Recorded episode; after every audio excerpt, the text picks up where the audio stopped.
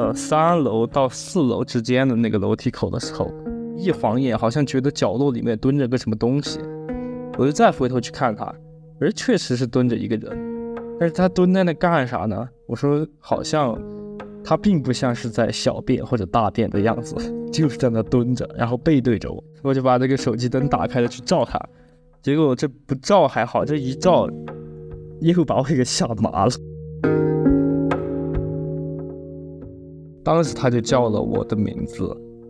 他就喊对着我喊了我的名字，就喊张风琪，心想这个喊了我一声，然后他还非常贴心的跟我说了句拜拜，你知道吧？就是那个拜拜，那太恐怖了，我靠！走到路灯下的时候，我先是注意到竹林里面有很多的香火，就是那个火星子嘛，闪闪的亮着一点。香是插在饭上的，就是每家每户都会供，都会献上这么一碗饭。呃，当时我是一晃眼先看到了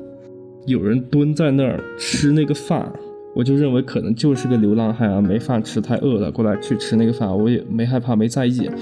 我就看盯盯着他看。呃，结果一晃眼，真的就是一眨眼的功夫，他不见了。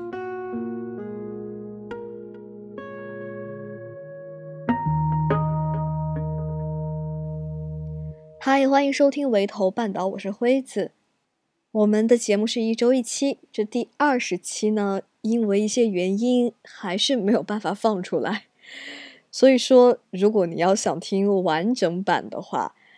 去其他的地方还是可以听到的哟。